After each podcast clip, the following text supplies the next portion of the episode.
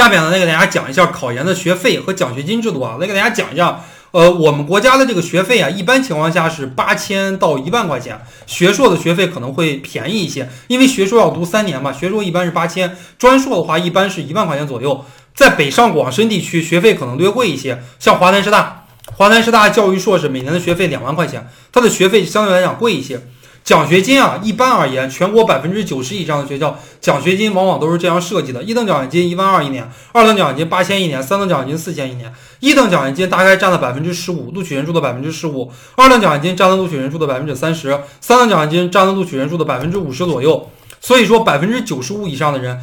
如果你考的是全日制，都能拿到奖学金啊，最低最低也能拿到四千。那么助学金的覆盖率，如果你是全日制，是百分之百覆盖的，有六千一年。呃，就是六百块钱一个月，分十个月发。每年暑假那个月，每年寒假那个月是不发的。国家奖学金是两万啊！我在研究生的时候，我拿过一次国家奖学金。到了研二、研三才有资格评比国家奖学金，覆盖率是百分之三左右。各个学院还有各种小额的奖学金，五百的、一千的、两千的、三千的，特别特别的多。我当时在读研的时候，拿这种奖学金拿到手软，拿了好几万块钱的这种小额奖学金。所以说，一般而言呀，你只要考上研究生全日制，只要不是最后一名。你每年的这个收入一般情况下不会低于一万，基本上呢可以把这个学费给冲抵掉。你再做一些兼职、家教，或者说来咱们星火做一些考研辅导的工作，辅导一些学弟学妹，每个月再赚个两三千，你的学费和生活费一般情况下是可以解决的。这就是两个方面：第一，考研前必要的考研投入是考研成功的关键，千万不要吝啬这个考研的投入；第二，